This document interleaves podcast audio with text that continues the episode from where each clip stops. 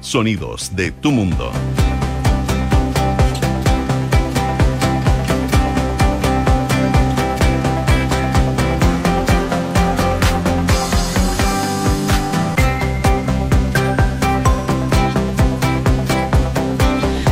de la mañana con 31 minutos. Muy buenos días, ¿cómo están ustedes? Bienvenidos a una nueva edición de Antes que nada aquí en Radio Duna día viernes 14 de octubre. Les cuento que hasta ahora hay 7 grados de temperatura, pero la máxima va a llegar hasta los 29 el día de hoy acá en la capital con cielos totalmente despejados y una temperatura que se va a mantener también muy similar para el fin de semana, cielos principalmente despejados y temperaturas que van a estar bordeando las 30 grados tanto el sábado como el domingo. Si nos vamos a otras zonas del país donde nos escuchan a través del dial, Viña del Mar y Valparaíso, por ejemplo, 10 grados a esta hora, máxima de 18, cielos despejados durante la mañana y se va a mantener así durante la tarde, pero se van a sumar vientos de entre 25 a 40 kilómetros por hora. Probablemente el domingo vuelva las nubes a esa zona del país, pero siempre con temperaturas agradables, 18 grados de temperatura para todo el fin de semana. Concepción, 6 grados, máxima de 20, cielos principalmente despejados. Se espera cielo despejado y viento durante la tarde de entre 25 a 40 kilómetros por hora.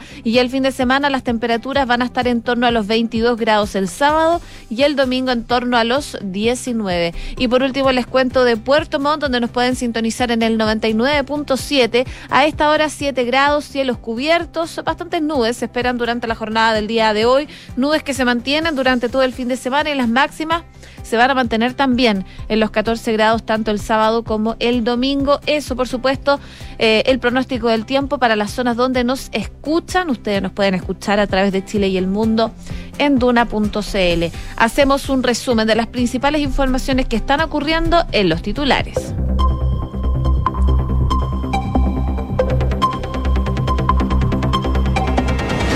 El presidente Gabriel Boric enfatizó que los extranjeros irregulares en Chile se regularizan o se van. Además, sobre los migrantes que cometen delitos, el mandatario también fue enfático en señalar que no van a permitir que la delincuencia se venga a instalar en nuestro país. El gobierno proyecta que la reforma previsional va a reducir a los pensionados que reciben menos del sueldo mínimo de 73 a 50%. Según una presentación que ha mostrado el Ejecutivo, actualmente el 73% de los pensionados recibe pensiones por debajo del salario mínimo, pero en efecto del proyecto que se va a enviar al Congreso, esa cifra bajaría 23 puntos porcentuales. El subsecretario Manuel Monsalve aseguró que Carabineros tiene derecho a hacer uso de su arma de fuego, pero ese uso debe ser proporcional. La autoridad también se refirió a los últimos hechos de violencia que han afectado a Carabineros y reafirmó que la institución policial tiene todo el respaldo del gobierno para mantener el Estado de Derecho. Chile Vamos notificó al oficialismo que no va a firmar un nuevo acuerdo constitucional en octubre. Por otra parte, en el oficialismo eh, comenzaron a instalarse mm, con más fuerza en sectores del socialismo la idea de que el nuevo órgano redactor tenga una composición mixta y que no sea 100% electo. El gobierno comprometió una mayor seguridad tras los robos de cátodos de cobre en ferrocarriles Antofagasta. Carabineros dispondrá de personal especializado para mejorar el resguardo de los trayectos que son considerados de mayor riesgo o de mayor, o de mayor vulnerabilidad en el ferrocarril. El ex presidente de Metro, Luis de Granch, dijo que por el bien de la empresa, Nicolás Valenzuela debe renunciar al directorio. Sostiene que nadie, menos un director, puede promover las evasiones. De todas maneras, desde el gobierno recalcan que el director de Metro tiene todas las competencias.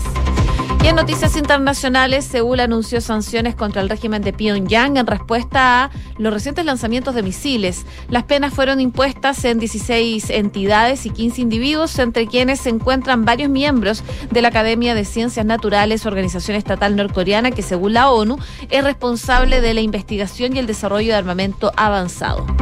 Un tiroteo dejó al menos cinco muertos, entre ellos a un agente de la policía en Carolina del Norte. Un testigo describió al sospechoso del ataque como un hombre vestido de camuflaje y armado con una escopeta. 6 con 35.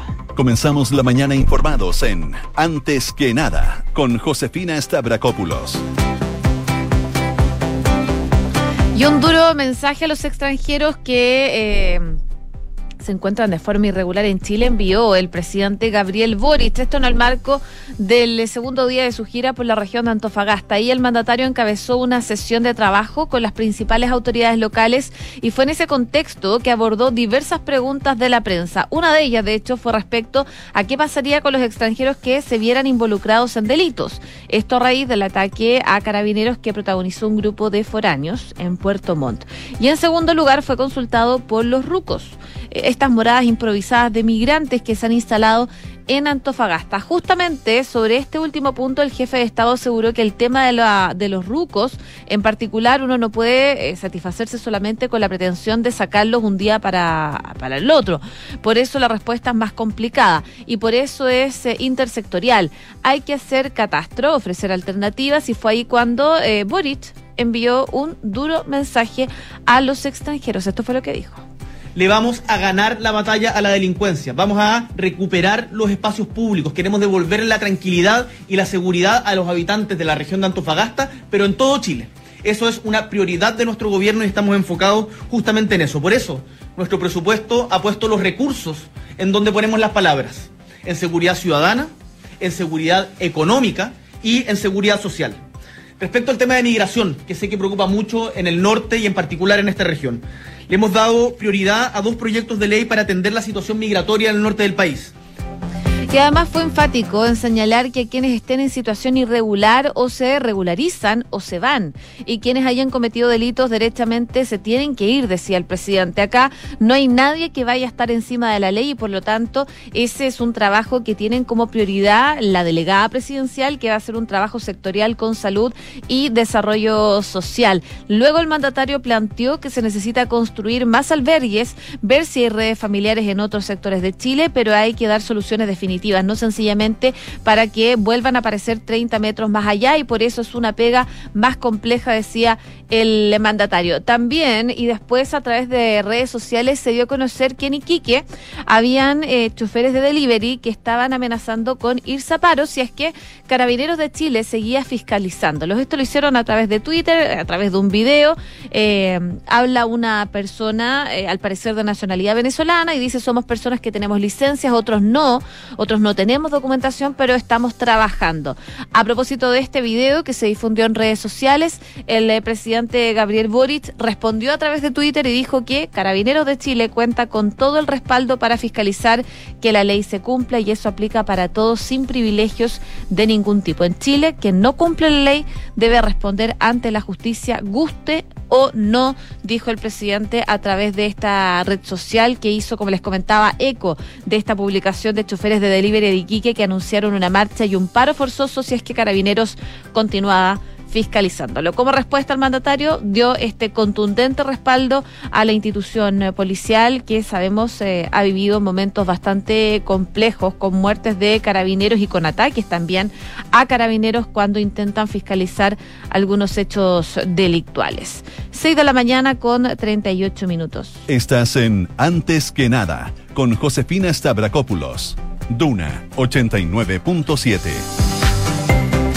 A propósito de la situación de carabineros, eh, en la Catedral de Melipilla se llevó a cabo la misa para despedir al sargento segundo de carabineros Carlos Retamal, que eh, falleció el martes tras ser brutalmente golpeado el domingo pasado en medio de una fiscalización de carreras clandestinas, esto en San Antonio, ahí en la región de Valparaíso. En esa oportunidad estuvo presente el general director de Carabineros, Ricardo Yáñez, quien destacó la extensa trayectoria de Retamal y reiteró su llamado de mayor respaldo para la labor de los uniformados. Carabineros somos personas y no números y merecemos respeto, dijo el general Yáñez. Los carabineros se ganan el respeto no con palabras, sino que con su trabajo diario en las calles y no acepto que nadie venga a decir lo contrario. Según dijo, no somos perfectos, pero todos eh, pero a quienes nos critican les digo que atendemos cerca de 28 procedimientos por minuto y más de 38 mil procedimientos cada día. Además, se refirió a los cuestionamientos que ha recibido la institución los últimos años. Aseguró que se ha trabajado por hacer cada día mejor las cosas y que fueron los primeros en entender que nuestra modernización y reforma significaba también un beneficio para el país. Pero ninguno de esos cambios evitará muertes de carabineros si todos los actores de la sociedad eh, no se comprometen junto a carabineros, decía el general director eh, de la institución. A propósito de lo que ha pasado durante los últimos días, hay eh, parlamentarios eh, principalmente de Renovación Nacional y también de la UDI que, que piden que los efectivos puedan usar sus armas de servicio. De hecho, el jefe de bancada de diputados gremialistas, Jorge Alessandre, afirmó que em, qué sentido tiene la proporcionalidad de la fuerza cuando es una institución del Estado la que está defendiendo. Nosotros no creemos que debiese ser proporcional la defensa de un carabinero y ahí debe operar eh, la razonabilidad de la fuerza que si 12 personas te encierran y te pegan, puedas sacar tu pistola. Y si alguien recibe un balazo, bueno, ¿para qué atacó entonces a un carabinero? Arma letal contra cualquier ataque. De lo contrario, vamos a tener que lamentar muchas muertes, decía Alessandria. En relación a la eliminación del uso proporcional de la fuerza, eh, Manuel Monsalve, el subsecretario del Interior, indicó que todas las partes del mundo, eh, el uso de la fuerza, el privilegio del uso de la fuerza, el monopolio del uso de la fuerza que se le entrega a las policías y a las Fuerzas Armadas debe ser proporcional y agregó que Carabineros en su conducta para controlar y perseguir un delito tiene todo el respaldo del gobierno y puede hacer uso de las armas de fuego de manera proporcional y en particular en cualquier situación que esté en riesgo la vida de una persona o de un carabinero. Ellos tienen el derecho a hacer el uso del arma de fuego y eso es claro y nítido, pero ese uso debe ser proporcional. Evidentemente no es posible usar un arma de fuego como respuesta a una agresión que no tiene la misma proporcionalidad. Eh, parte entonces de las reacciones que se han dado a propósito de la muerte de carabineros y ataques a carabineros que también eh, se han visto durante el último tiempo. Con respecto a la muerte de, mm, del suboficial mayor Carlos Retamal, eh, y a los ataques vividos de la policía uniformada, Monsalve, que estuvo en conversación con CNN, dice que el marco legal vigente permite aplicar penas bastante severas a quienes agreden de manera grave a carabineros. Lamentablemente, el doloroso caso que ocurrió esta semana del sargento Carlos Retamal, que tuvo resultado de muerte, la justicia aplica la pena de 15 años y un día hasta presidio perpetuo. Parte entonces de las reacciones que se han dado a propósito de esta semana bastante compleja ¿ah? para carabineros de Chile. 6 de la mañana con 42 minutos. Estás escuchando Antes que nada con Josefina Stavrakopoulos en Duna. Y siguen, por supuesto, las conversaciones en materia constitucional. El senador Matías Walker de la DC iba llegando al Congreso en Santiago cuando sorprendió a la prensa eh, que esperaba a los dirigentes del partido. Él dijo, espero que que no, nos demos el, el, mes de octubre para llegar a un acuerdo. Si no hay acuerdo en el mes de octubre, tendrá que plebiscitarse el mecanismo y la ciudadanía tendrá que elegir, comentó el parlamentario. Su frase, claro, tocó un aspecto del acuerdo que tiene bastante nervioso al oficialismo, que son los plazos. La moneda ha presionado a los partidos de gobierno para que aceleren las conversaciones y así cerrar el acuerdo este mes, en octubre. El mismo deseo es compartido por las colectividades oficialistas, pero esa aspiración se ha ido diluyendo con los días y cada vez se ve más imposible de cumplir, dado a que eh, pasan y pasan las semanas sin llegar a un nuevo pacto constitucional, la imposibilidad de cerrar el asunto este mes se fue transformando en un hecho irrefutable, pese a que algunos sectores de Apruebo Dignidad y el socialismo democrático aún guardan esperanzas y eh, ayer fue Chile Vamos quien se encargó de despejar dudas de cerrar la puerta a esa opción. En la reunión ampliada, el jefe del comité de la U, Iván Moreira, pidió la palabra y marcó ante todos los asistentes la postura de Chile Vamos. No firmará ningún acuerdo en octubre. A la salida el parlamentario eh, transparentó su posición, dice que en octubre no se va a firmar ningún acuerdo. Incluso el presidente de la Cámara, Raúl Soto, dijo que se iba a dejar de hablar de plazos, que para ello lo óptimo es el mes de octubre, pero lo más relevante, eh, dice para ello, es que el gobierno no siga provocándonos. Luego Moreira añadió que eh, tienen voluntad de cumplir la palabra empeñada de querer una nueva constitución y que van a cumplir. Entonces el gobierno tiene que prepararse junto al CERVEL para que eso se haga en abril o en mayo en caso de que lleguemos a un acuerdo. A nosotros, dice el CERVEL, no nos puede imponer fechas porque creo que con tres meses es suficiente para una elección. Las palabras del senador gremialista son reflejo también de una definición que ya había tomado el bloque opositor.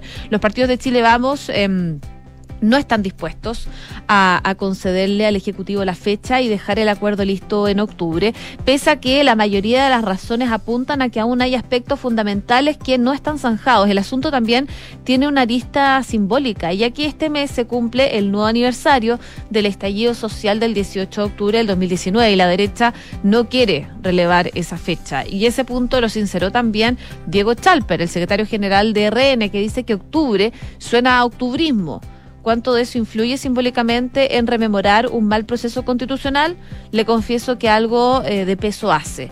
Somos conscientes de que hay que cumplir un cierto timing para que el CERVEL pueda dar paso a las acciones electorales que haya que hacer, pero también puede apretarse un poco. No será la primera vez que el CERVEL tenga que acomodarse un poco para dar cuenta de algo que va más allá del CERVEL, que es cumplir con los plazos constitucionales, afirmó el diputado. Así que las conversaciones siguen, los plazos están difusos porque, eh, como les comentaba, desde Chile Vamos se oponen a que eh, lleguen a un acuerdo en octubre, principalmente por la conmemoración del 18 de octubre, y eh, los partidos oficialistas quieren ir lo antes posible llegando a un acuerdo en este sentido. En el socialismo democrático, además del plazo, les preocupa un asunto aún más complejo. Al interior de sus filas cada vez corre con más fuerza la opción de dejar atrás la idea de tener un órgano redactor 100% electo y que sea un órgano mixto, uno mm, con proporción de expertos designados y otra con representantes electos democráticamente. El tema los tiene enredados por dos motivos. El primero apunta el documento que este bloque elaboró en septiembre, en el cual fijan una postura por un órgano 100% electo, y a esa posición se suma un segundo texto, esta vez firmado por Apruebo Dignidad y la Democracia Cristiana, en la que confirman sus intenciones de que el nuevo organismo sea electo en su totalidad. Entre los parlamentarios del PPD y el PS, sin embargo, cada vez hay más voces que se inclinan por una instancia que sea mixta eh, y ninguno se atreve a decirlo con soltura. En el socialismo, además, el Comité Central zanjó impulsar un órgano 100% electo, pese a que todos los conversan en privado, el diputado del PS, Tomás de Rementería, abrió el debate y él dijo, de hecho, a la tercera, un órgano mixto no puede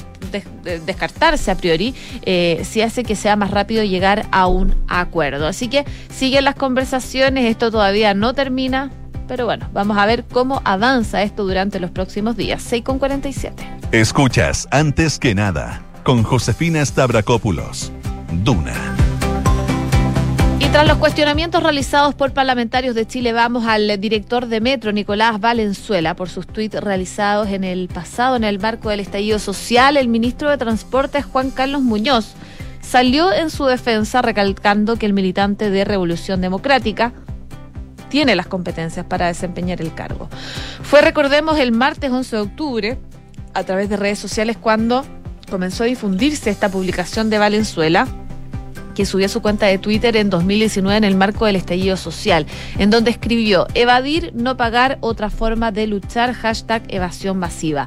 Ese mismo día, el subjefe de bancada de diputados de la UDI, Juan Antonio Coloma, junto a diputados eh, del partido, solicitaron la renuncia de Valenzuela al cargo y al día siguiente las bancadas de RN y la UDI condicionaron ciertas partidas de la ley de presupuesto del próximo año, el 2023, a la salida del arquitecto de este cargo, algo que eh, este jueves partidos como republicanos y Evópoli.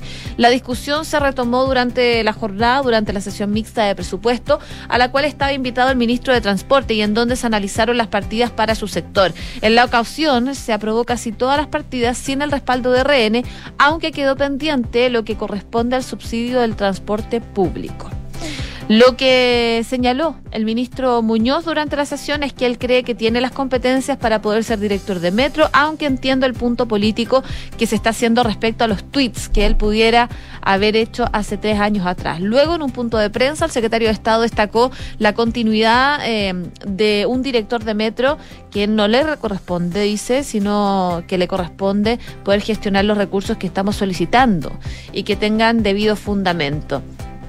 Por su parte, el subsecretario del Interior, Manuel Monsalve, se sumó al respaldo a Valenzuela al señalar que los funcionarios públicos deben ser juzgados en su rol que cumplen actualmente, aunque, al igual que el ministro Muñoz, indicó que es legítimo que desde la oposición puedan levantar cuestionamiento por los dichos de, de su pasado al actual miembro del directorio de Metro, algo que sabemos le está jugando bastante en contra. Quien eh, se sumó a las críticas en contra de Valenzuela de todas maneras fue eh, Luis de Grange, expresidente de la estatal durante el gobierno de Sebastián Piñera, que sostuvo que nadie, menos un director, puede promover las evasiones. Esto no resiste ningún tipo de análisis, dice en relación a esta polémica protagonizada por Nicolás Valenzuela. 6 de la mañana con 50 minutos. Estás escuchando Antes que nada con Josefina Stavrakopoulos en Duna. En noticias internacionales les cuento que eh, Seúl anunció sanciones en contra del régimen de Pyongyang en respuesta a los recientes lanzamientos de misiles. Esta es la decisión entonces que toma Corea del Sur y lo que dicen en un comunicado es que el gobierno de la República de Corea eh, condena con contundencia las recientes provocaciones de misiles. Las nuevas sanciones afectan principalmente a 15 individuos y a 16 entidades norcoreanas. Entre los individuos sancionados se cuentan hasta cuatro miembros de la Segunda Academia de Ciencias Naturales, organización estatal, digo, norcoreana, que según la ONU es responsable de la investigación y desarrollo de armamento avanzado y el resto pertenece a entidades que se dedican a importar materiales que puedan utilizarse para la fabricación de armas de, de destrucción masiva entre las 16 entidades señala que hay empresas de logística y dedicadas al comercio de electrónica, del acero o el crudo. El anuncio de estas sanciones llega después de que Corea del Norte lanzó un misil balístico de corto alcance y realizó ejercicios aéreos cerca de la frontera intercoreana donde también disparó eh, cientos de rondas de artillería. Según Pyongyang, se trata de una réplica de acciones provocadas de Corea del Sur, cuyas tropas, según el régimen, realizaron ejercicios de artillería junto a la frontera ayer jueves. El lanzamiento de hoy es el noveno de Pyongyang desde el pasado 25 de septiembre, en lo que supone una mm, sucesión de ensayos que han buscado poner a prueba sus sistemas de armamento nuclear táctico para dar respuesta a recientes maniobras en el sur de la península, incluyendo las de un portaavión estadounidense. 6 de la mañana con 52 minutos. Cifras, mercados, empresas. Las principales noticias económicas están en Antes que nada. Bueno, y vale la pena también hablar de este de la reforma previsional, porque uno de los diagnósticos que tuvo en vista el gobierno para elaborar la reforma previsional que pretende presentar ya hacia fines de mes es que el sistema actual no ha dado buenas pensiones. En concreto, en la presentación que ha estado dando vueltas de la subsecretaria de Prevención Social a diversos parlamentarios y expertos, se muestra que existe una baja suficiente de las pensiones. Eh, donde la mediana alcanza los 227.401 pesos y aseguró que más del 70% está por debajo del salario mínimo. La presentación dice que hay una enorme brecha entre la pensión autofinanciada y la pensión total, lo que expresa que la mayor parte de la pensión proviene del aporte fiscal. Esta brecha asciende a 3,74 veces, lo que muestra la enorme debilidad de la pensión que se genera en el pilar contributivo. También señala que existe una fuerte brecha de género, porque mientras la pensión mediana de mujeres es de 29.030, lo de los hombres está en 129.650 pesos. Frente a ello, el gobierno hace simulaciones para poder contratar que mm, la forma disminuye la desigualdad de las pensiones y ahí desagrega lo que ocurriría para actuales pensionados bajo el salario mínimo y para actuales pensionados bajo la línea de la pobreza. Y en ese sentido, las cifras revelan que actualmente el 73% de los pensionados está por debajo del salario mínimo. Y con la nueva pensión garantizada universal, sería un 63%. Esto es 10 puntos porcentuales menos, pero al incorporar el efecto total de la reforma, es decir, considerando la pensión autofinanciada más la nueva PGU, los nuevos beneficios que propone el Ejecutivo con el 6% de cotización adicional a un fondo común, los pensionados bajo el salario mínimo, serían 50%, registrándose una baja de 23 puntos porcentuales respecto del escenario actual. Por otro lado, la presentación muestra que los actuales pensionados bajo la línea de la pobreza equivalen al 26% y en el caso de los hombres son el 18%. En el de las mujeres un 33%. Al respecto asegura que solo con el efecto de la nueva PGU ya no habría pensionados bajo la línea de la pobreza. Este documento también indica que la mediana de las pensiones actuales es de 8,4 UF y que con la nueva PGU que propone el gobierno sería de 10, mientras que con la reforma completa subiría a 11,9 UF. Ello mientras la línea de la pobreza se estima en 6,1 UF. Parte de las proyecciones que hacen entonces desde el gobierno respecto de eh, la reforma previsional que ya, por supuesto, se está sociabilizando con expertos y también con parlamentarios para que sea presentada, se espera, y según lo que han dicho las autoridades, a fines de este mes, a fines de octubre. Y en eh, indicadores económicos, les aprovecho de adelantar, les cuento que la UEF el día de hoy está en 34.430 pesos. El dólar cerró a la baja en 938. El euro en números azules, 912 pesos. El IPSA, 4.961 puntos al alza. Y el cobre también cerró en números azules, 4,44 dólares la libra. 6,55 sabías que puedes comprar de forma anticipada los servicios funerarios de María Ayuda? Entrégale a tu familia la tranquilidad que necesita y estarás apoyando a cientos de niños de la Fundación María Ayuda. Convierte el dolor en un acto de amor. Cotiza y compra en www.funerariamariaayuda.cl. ¿Y sabías que Banco Consorcio tiene una cuenta vista que te hace ganar intereses solo por tener saldo en ella? Conoce la nueva cuenta más de Banco Consorcio y comienza a ganar un 11,75% de interés anual por tu saldo. Pide tu cuenta más en consorcio.com. Bien, a continuación, Duna en punto junto a Rodrigo Álvarez. Sigan en la sintonía de Radio Duna, acá 89.7.